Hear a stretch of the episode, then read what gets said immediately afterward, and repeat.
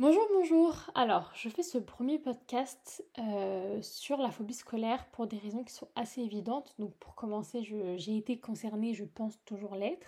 Et ensuite, c'est un sujet qui m'a été beaucoup demandé, c'est un sujet qui est commun, c'est un sujet qui touche énormément de monde. Donc, pour moi, c'était important de lancer cette chaîne de podcast sur ce sujet qui a longtemps été un petit peu... Euh, mon monde.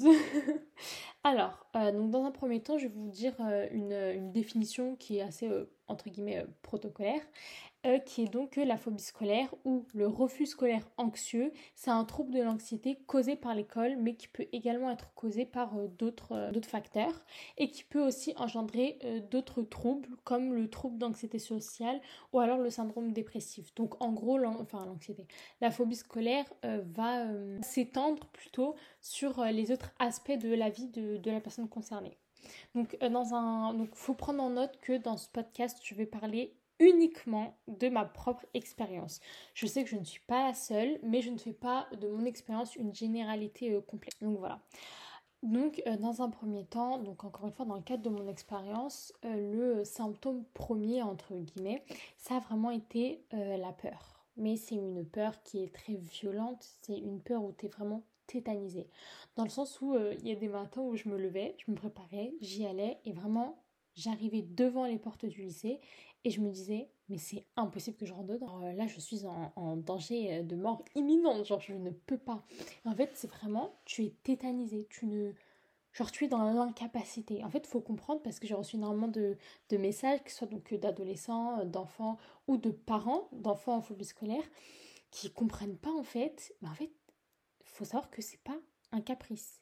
C'est de l'incapacité. C'est-à-dire que tu, ne peux pas. Donc c'est vraiment une incapacité, euh, une peur, le fait d'être tétanisé. En fait, ça devient un handicap, vraiment à, part entière. Et en fait, c'est euh, une, phobie qui n'est pas vraiment, entre guillemets, explicable. Genre, elle va pas être concrète. Il n'y a pas euh, forcément, donc ça peut être le cas, mais ce n'est pas forcément une personne ou un prof. C'est vraiment un sentiment, une aura entre guillemets qui nous fait dire qu'on est dans une incapacité, dans un danger, dans euh, vraiment dans une incapacité d'y faire face en fait. Et pourtant c'est entre guillemets banal. Enfin je veux dire c'est l'école, un endroit où on apprend, un endroit où on, est depuis tout petit. Mais en fait c'est vraiment quelque chose qui nous prend. Voilà. Après je dis pas, il peut avoir des causes, une peur de une peur de l'humiliation, une peur de l'échec, du harcèlement, l'humiliation par les profs, etc. etc. Mais parfois il n'y a pas forcément de raison concrète. Voilà, c'est juste qu'on arrive on est face à quelque chose où vraiment on se sent en danger. En fait, vraiment, c'est un sentiment dangereux. Enfin, un sentiment dangereux, non, un sentiment de danger, mais qui du coup est relativement dangereux, entre guillemets. Ensuite, euh, je sais que moi, ça m'a entraîné, encore une fois, je le répète et je le répète, ça m'a entraîné dans des insomnies extrêmement violentes pour la simple et bonne raison que euh, je suis insomniaque depuis euh, ma, plus tendre enfance. En fait, quand je dis violente, c'est que la phobie scolaire nous met dans un état d'épuisement hors norme. en fait, on est vraiment épuisé. C'est donc c'est pas forcément du cri, c'est pas forcément des pleurs, c'est déjà un renfermement qui est euh, très très intense, qui est très très fort, mais aussi vraiment un épuisement. En fait, tu te sens vidé. Tu es tout simplement vidé de l'intérieur et en fait, euh, dans mes insomnies, enfin, et je pense que voilà, encore une fois, je suis pas la seule, mais j'étais vraiment dans un mood où je suis fatiguée, mais je ne dors pas en fait. Et ton cerveau ressasse sans cesse. C'est-à-dire que toute la nuit, tu te dis, punaise, mais en fait, demain je vais y aller. En fait, si je peux donner un conseil, c'est vraiment en tant que parent ou vous-même, si vous êtes concerné, d'essayer un maximum de faire attention à votre sommeil, mais également à votre alimentation. Parce que en fait, c'est des choses qui sont un peu bah, logiques en tant qu'être humain. Voilà, on dort, on mange, mais en fait, quand on, a ces carences-là, ça aggrave énormément cette situation. Donc après, voilà, je dis pas que le fait de ne pas être carencé dedans va nous sauver la vie, mais le fait de l'être empire énormément énormément dans l'état de santé, ça joue, mais également dans l'état mental. Enfin, au bout d'un moment, quand tu es épuisé, tu craques beaucoup plus facilement, pardon. Tu as beaucoup moins de, résistance ou de capacité, entre guillemets, à tenir. Donc déjà, en étant phobique, c'est extrêmement compliqué. Mais alors, si on rentre dans les carences alimentaires ou du sommeil, c'est vraiment... Euh, ça prend une ampleur pas possible. Vraiment, vraiment, vraiment. Donc voilà. Ensuite, euh, il y a aussi également les crises d'angoisse. C'est en fait ça peut être d'une extrême violence. Et donc il faut savoir que les crises d'angoisse ça ne prévient pas. Voilà c'est toi et ta chance. Ça ne prévient euh, pas du tout. Et c'est quelque chose qui est bah en fait euh, hyper handicapant. Bon après tout est handicapant dans la phobie en général mais enfin il y a des choses qui sont euh, plus violentes que d'autres et les crises d'angoisse en font partie. Puisque en fait tout simplement bah en fait dans mon cas les crises d'angoisse donc ça prévenait pas et je suis personnellement très, euh, pas honteuse, mais je suis très, euh, très renfermée euh, par rapport à cet aspect-là de moi. C'est-à-dire que voilà, il y a énormément de personnes qui sont au courant, enfin, c'est pas un secret, mais c'est pas quelque chose que je montre ou que j'étale particulièrement. En fait, les crises d'angoisse, c'est vraiment le truc où je me disais, punaise, mais mais là, en fait, tout le monde va connaître mon petit secret de grosse angoissée que je suis. Et en fait, surtout que c'est très violent. Donc, euh, après, ça, ça varie d'une personne à une autre, mais personnellement, c'était vraiment les, pleurs, mais à outrance, le tremblement, etc. Et en fait, le euh, premier signe de la crise d'angoisse, encore une fois dans mon cas, c'est vraiment l'envahissement. C'est-à-dire que je suis à un stade où, genre, euh, je me sens envahie par une émotion qui vraiment me fait dire punaise, mais, euh, mais là, en fait, il y a un problème. Là, ça va pas. Là, je dois fuir. Là, il y a un truc. En fait, genre, évidemment, je vais vous donner un petit exemple. Donc, on part sur une petite story time. En fait, euh, il y a une fois où j'attendais mon prof devant la classe avant tout le monde. Donc, déjà, juste pour ça, j'ai pris tout mon courage. Donc, vraiment, j'attendais pour lui dire que je voulais pas passer à l'oral. Et en fait, je vois que les gens entrent dans la classe et je ne vois pas le prof. Et je suis prise d'une panique qui est d'une violence extrême. En fait, je m'enfuis. voilà. Je, vraiment, je m'enfuis, je vais me cacher à l'infirmerie. Et en fait, euh, je vais me cacher à l'infirmerie et, euh, je, vraiment, je pleure et je lui dis, mais en fait, euh, c'est parce que je. Et en fait, vraiment, la, respiration est, compliquée. en fait, c'est vraiment un, envahissement. Donc, ça peut être parfois très violent. En tout cas, je sais que c'est une crise qui m'a vachement marquée parce qu'elle a été justement extrêmement violente. Donc, donc voilà. Aussi, alors ça, c'est un truc que je ne conseille pas, mais que, bon, en cas de force majeure, je vous dis, moi, j'y l'ai fait. Je m'enfuyais, voilà, tout simplement. Entre deux heures de cours, je rentrais chez ma mère. Après, ça, j'étais euh, chanceuse dans le sens où, voilà, j'ai une famille qui a été extrêmement compréhensive sur ça, mais vraiment dans, tous les aspects. C'est un sujet... Euh, sur lequel je peux m'exprimer en toute liberté. Voilà, je peux dire à ma mère, je, ne me sens pas en état. Je peux dire à mon père, je ne me sens pas en état. Enfin, quand vraiment je me sentais vraiment pas bien, je disais à ma mère, bon là je rentre. Enfin, ma mère me laissait ne pas aller en cours. Après, est-ce que c'est une solution en soi? Je ne pense pas, mais en tout cas, c'est quelque chose qui, pour moi, a marché. Et je vais être un peu plus précis sur ça, mais plus en fin de, fin de podcast, parce que c'est pas extrêmement important euh, tout de suite. Donc voilà, donc il y a vraiment les crises d'angoisse. Et il y a quelque chose qui est également assez... Euh, en fait, qui est extrêmement péjoratif et qui peut vraiment extrêmement impacter. C'est qu'en fait, au fur et à mesure, tu as l'impression de n'être que ta phobie c'est qu'en fait, tu finis par douter de ta personne, de ton identité, de ta valeur, euh, de tes capacités. C'est vraiment, tu n'es plus que cette phobie, tu n'as envie de plus rien, tu ne ressens plus rien, tu es vidé, tu es épuisé. En fait, vraiment, ça amène des doutes sur ta personne, sur l'entièreté de ta personne, sur vraiment tout ce que tu es. Tu, ne représentes rien d'autre que cette phobie. Donc ça, c'est également, enfin, également à prendre en compte. Finalement, tout est à prendre en compte, évidemment, quand tu es phobique scolaire, c'est vraiment un sujet qui, qui est... Enfin, non, pas un sujet, mais une situation qui est très délicate.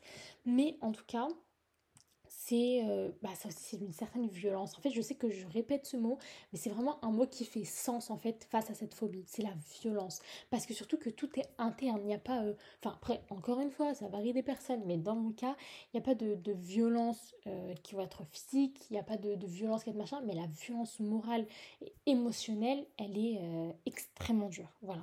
Et le fait de douter de ta personne, c'est-à-dire que même quand tu n'es plus à l'école, bah es quand même un peu à l'école. C'est-à-dire que tu es quand même lié à cette phobie, tu es quand même que ça, en fait. Tu ne te définis que par ça.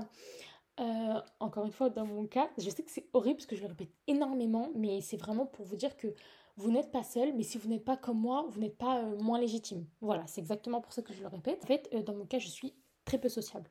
C'est-à-dire que je ne fais pas d'efforts, je l'admets, mais j'ai très peu d'amis, je sors extrêmement peu, surtout que j'ai déménagé, c'est-à-dire que je ne sors pas. Mes amis sont sur Paris et moi j'habite sur Lyon. Et moi j'habite sur Lyon et du coup je sors pas, en fait, voilà, tout simplement, je gère très peu, mais je ne sors pas. Si je ne sors pas avec ma mère, je ne sors pas de chez moi. Je passe des semaines sans sortir de chez moi. Les fois où je sors de chez moi, c'est pour monter à Paris. En fait, voilà, tout simplement. Donc, euh, voilà, même quand j'étais à l'école, j'étais extrêmement peu sociable, mais ça fait que je n'avais pas d'endroit qui me faisait dire que j'étais autre chose que cette phobie. C'est-à-dire que je me retrouvais uniquement dans ça. Les week-ends, c'était le stress de la semaine. Euh, la semaine, c'était le stress de l'heure d'après, du jour d'après. Enfin, vraiment, je, ma vie ne tournait uniquement à cause de ça. Et finalement, autour de l'échec que j'étais. Parce que voilà, je suis, incapable d'aller à l'école, je n'ai même pas des bonnes notes à l'école alors que j'ai grandi en étant une élève brillante. Enfin, vraiment, je me transforme en échec complet. Ma personne est en échec de A à Z. Voilà. Et du coup, c'est aussi d'une extrême violence parce que finalement, on ne se définit que par ça. Et du coup, on arrive en fait à ce stade où bah, euh, on va développer une phobie qui est donc euh, sociale ou un syndrome dépressif. C'est que vraiment, la phobie scolaire va prendre une ampleur qui dépasse uniquement bah, le scolaire c'est que là vraiment ça rentre dans l'identité, dans la personne, dans la vie entière de, l'individu. Donc ça aussi, genre, euh, c'est pas à négliger si au début, bah, c'est l'école, l'école, l'école, et qu'au final, l'enfant ne sort plus. Parce que c'est quelque chose, c'est vraiment quelque chose qui se répand et qui s'accumule et qui s'agrandit. Donc c'est, c'est violent en fait. Je suis désolée de autant le répéter, mais c'est en fait extrêmement violent comme situation, surtout que l'école est quelque chose de, bah, de clairement obligatoire. Et en fait, on a l'impression que l'école nous définit, et en fait, finalement, comment sortir de l'école après, moi, je vous dis honnêtement, l'école n'est pas une fin en soi. Hein. Euh, mais après, c'est facile d'avoir ce discours, etc., etc., mais l'école n'est vraiment pas une fin. Euh, un autre petit euh, détail, enfin, c'est pas un détail, mais enfin, je pense que ça avait un peu vous faire rire, mais en fait, c'est vraiment quelque chose qui rend aigri. en fait, je sais que le mot aigri, c'est quelque chose qui disait pour tout et n'importe quoi, mais en fait, ça rend aigri dans le sens où, en fait, bah, t'as envie de plus rien t'as envie de plus rien, tu parles à plus personne, tu côtoies plus personne, tu, tu te côtoies à peine toi-même en fait, genre c'est... Et tu, romps la communication. Après moi j'ai dit je suis quelqu'un de très peu sociable, donc euh, j'ai, j'ai du mal euh, de base à parler avec les gens, mais enfin je suis extrêmement proche de ma mère, et en fait il m'arrivait de rompre la communication avec elle. Alors que pourtant je sais que ma mère euh, c'est la communication en premier dans sa vie quoi. Donc voilà, c'est quelque chose qui, qui est quand même à ne pas négliger en fait. Votre enfant, il ne devient pas capricieux, il ne devient pas insolent. C'est parce qu'il est coupé du monde il va profondément mal en fait. Et il faut pas aussi négliger l'impact que ça a sur la vie sociale, euh, sur les relations amicales, familiales, amoureuses, peu importe. C'est vraiment quelque chose qui, en fait, comme ça impacte l'individu, ça impacte les relations qu'il y a autour. Voilà. Au même titre que je coupais la communication avec ma mère, avec mes parents, avec mes sœurs, en fait, bah forcément, ça impacte les, relations. Après, il y a certaines relations qui, vont partir, enfin, des amis qui vont s'en aller, etc., etc. Mais en fait, c'est vraiment un, trouble, pas un syndrome, non, un trouble, en tout cas, qui a des effets, genre, sur la, la famille et les amis.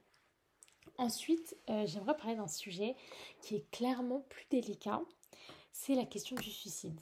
En fait, mais en fait, vous allez vous rendre compte que c'est extrêmement cohérent et que ça va de soi. En fait, euh, l'idée du suicide, c'est une idée qui s'installe extrêmement vite dans, dans les idées, en fait, dans la tête de l'individu. En fait, pour la simple et bonne raison, en fait, je pense pas que on veut mourir en soi. Je pense pas que c'est vraiment la mort qui nous attire, mais en fait, c'est vraiment envie que ça s'arrête. Au bout d'un moment, tu te retrouves tellement dans, dans un trou noir, en fait, dans, dans un cercle vicieux. En fait, tu as l'impression qu'il n'y a pas d'échappatoire parce que faut pas oublier que tu as l'impression d'être un échec. C'est-à-dire qu'à côté, tu te dis quoi? Tu te dis, ouais, mais si j'arrête l'école, je vais faire quoi? Parce que je sais rien faire en fait. Mais si je continue à l'école, mais c'est inenvisageable, je vais me foutre en l'air. En fait, du coup, il y a vraiment cette notion de vouloir que ça s'arrête à un point tellement fort, tellement puissant, que on, va rapidement songer au suicide. Donc voilà, encore une fois, ce n'est pas à négliger. Donc en fait, c'est hyper compliqué euh, de donner des conseils, vu qu'en fait, je suis une phobique scolaire et, je sais que la communication est compliquée, mais en fait le soutien et l'insistance auprès de, la personne ou même vous-même n'hésitez pas à aller demander de l'aide mais vraiment à l'infirmerie, à des amis, à des parents, genre à n'importe qui et vous, enfin si vous connaissez quelqu'un qui est dans cette situation, faut être insistant. Vous allez vous faire rejeter, vous allez vous faire euh, limite cracher à la gueule, mais en fait c'est un mal-être. Après attention bien sûr, il y a des limites à ne pas dépasser, hein. Mais si vous voyez que c'est votre enfant, votre meilleur ami, votre soeur, etc., etc., pas, pas au détriment de vous-même, hein, mais il faut être insistant. faut vraiment pas oublier que faut pas oublier que c'est vraiment un mal-être qui est d'une extrême violence et donc faut pas le faut pas le négliger, vraiment pas. Donc voilà, essayez d'être euh, insistant, etc. Parce que c'est. En fait, cette souffrance-là, en silence, elle est euh, à vos gros risques et périls. Voilà. Bon, après ce sujet euh, des plus joyeux, je tenais à faire euh, un, petit aparté. C'est pas extrêmement important, mais enfin, pour moi c'était important de le souligner. Enfin, si en soi c'est clairement important, mais bon. En tout cas, pour moi c'était important. C'est le fait de ne pas se fier à l'apparence. Je sais que c'est quelque chose qui m'a énormément porté préjudice pour la simple et bonne raison que je suis constamment euh, pomponnée, voilà, je, suis toujours belle, je suis toujours maquillée, je suis toujours coiffée, je suis toujours bien habillée. C'est quelque chose qui est important pour moi. Et en fait, ça m'a porté préjudice où vraiment, limite, j'étais décrédibilisée en mode euh, ouais, bah pour une meuf phobique, je trouve ça va. Alors que bah non, ça va pas. Donc voilà. Ça, c'était vraiment le, petit détail, le petit truc euh, important quand même, c'est vraiment de ne pas vous fier à l'apparence. C'est pas parce qu'elle est belle, c'est parce qu'il est beau, ou parce qu'il prend soin d'elle ou soin de lui, quoi. Évidemment, j'ai tout whipping à l'instant, mais vous avez compris ce que je veux dire, que euh, sa douleur est moins présente, moins légitime, moins violente. Donc, euh, donc voilà, je tenais à faire ce petit truc. Euh. Ouais, bon, vous avez compris ce que je veux dire en fait. Ensuite, on m'a demandé de parler de mon expérience. Alors, mon expérience, elle est un peu chaotique. En fait, non, elle n'est pas réellement chaotique, mais j'ai souffert toutes mes années. Vraiment, ça a été un calvaire. L'école a été un calvaire pour moi du plus loin que je me souvienne. J'ai détesté l'école. Voilà, euh, du collège, au lycée, j'ai détesté l'école. En première, j'ai arrêté d'aller à l'école. Après, euh, personnellement, je suis quelqu'un de relativement disciplinaire, organisé. Et évidemment, j'aime euh, le risque. Donc, du coup, je, travaillais juste avant mes épreuves. Donc, vraiment, je m'en suis sortie de justesse à chaque fois. pardon, j'ai frôlé le micro. Je sais pas si ça va faire un bruit. Enfin, bref. Euh, je, je m'en suis sortie de justesse à chaque fois. Donc j'ai eu mon bac de français, j'ai eu mon brevet, j'ai eu mon bac. Et pour mon année de terminale, elle a été extrêmement dure parce que donc déjà j'avais déménagé, donc j'avais genre zéro vie sociale. Et à l'école, ça se passait extrêmement mal. Et en mars, j'ai arrêté d'y aller. Donc c'est-à-dire que je n'ai pas de troisième trimestre. j'ai arrêté d'y aller et j'ai eu mon bac au rattrapage. Donc, euh, donc voilà, moi je suis toujours passée de justesse parce que genre un mois avant je me donnais à fond, fond, fond, fond. Vraiment je suis toujours au point près. Donc euh, je crois que j'ai de la chance et que j'avoue je me donne aussi un peu. En fait personnellement je ne peux pas allier le fait de travailler avec le fait d'aller à l'école. Je suis beaucoup trop épuisée quand j'y vais. Quand je suis chez moi c'est inconcevable pour moi de travailler. Ce n'est pas possible, c'est vraiment me tuer en fait. Donc euh, voilà, c'est une petite partie de mon expérience. Globalement, j'ai détesté l'école, je travaille de justesse avant les examens. Et voilà, après c'est moi et ma chance. Donc voilà. Et euh, j'ai aussi reçu des questions qui se demandaient comment euh, je m'en étais sortie. Alors c'est très simple, j'ai arrêté l'école. voilà. Donc je ne suis pas fondamentalement un exemple à suivre, mais personnellement, euh, je, me suis choisie, voilà, face à, face à ça. Et donc j'ai pris une année sabbatique. Là, je suis dans une année où clairement je vis d'amour et d'eau fraîche. Voilà. Euh, j'ai travaillé un mois, après je me barre à Paris, je vais en Suisse, je vais en machin, j'ai été au bled. Enfin voilà, je me, je me prends pas extrêmement la tête, mais du coup je trouve aussi que c'est la bonne année pour moi pour entreprendre quelque chose qui m'apporte, qui me fait plaisir et qui est dans le partage, donc aussi pour vous. Et du coup, c'est pour ça que je lance euh, ce, podcast. Je pense que c'est vraiment le bon moment pour moi. J'espère que ça l'est pour vous aussi, mais ça va l'être pour vous, vous inquiétez pas. Et, euh, et voilà, est-ce que j'ai d'autres conseils particuliers à donner? Euh, N'hésitez pas, alors ça franchement pour les phobiques scolaires, j'ai entendu dire que c'était très très bien, mais personnellement je ne l'ai pas expérimenté, c'est le CNED. Voilà, la solution à tous vos problèmes, mais en fait pour ça, il faut être un minimum euh, autonome, organisé, mais je pense que être autonome et organisé, c'est quelque chose qui, s'acquiert. Donc voilà, si vous êtes parent, euh, essayez de proposer ça à votre enfant, pourquoi pas, et de voir avec lui, etc. etc.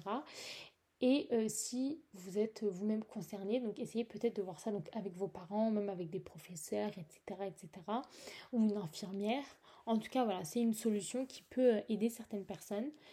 Et, euh, voilà, j'espère que ça vous aidera. N'hésitez pas à, m'envoyer des messages pour me partager aussi votre expérience sur... Voilà, j'espère que ce premier podcast aurait été un, un minimum acceptable et que voilà, vous aurez compris euh, mon message, mon besoin et mon envie de partage.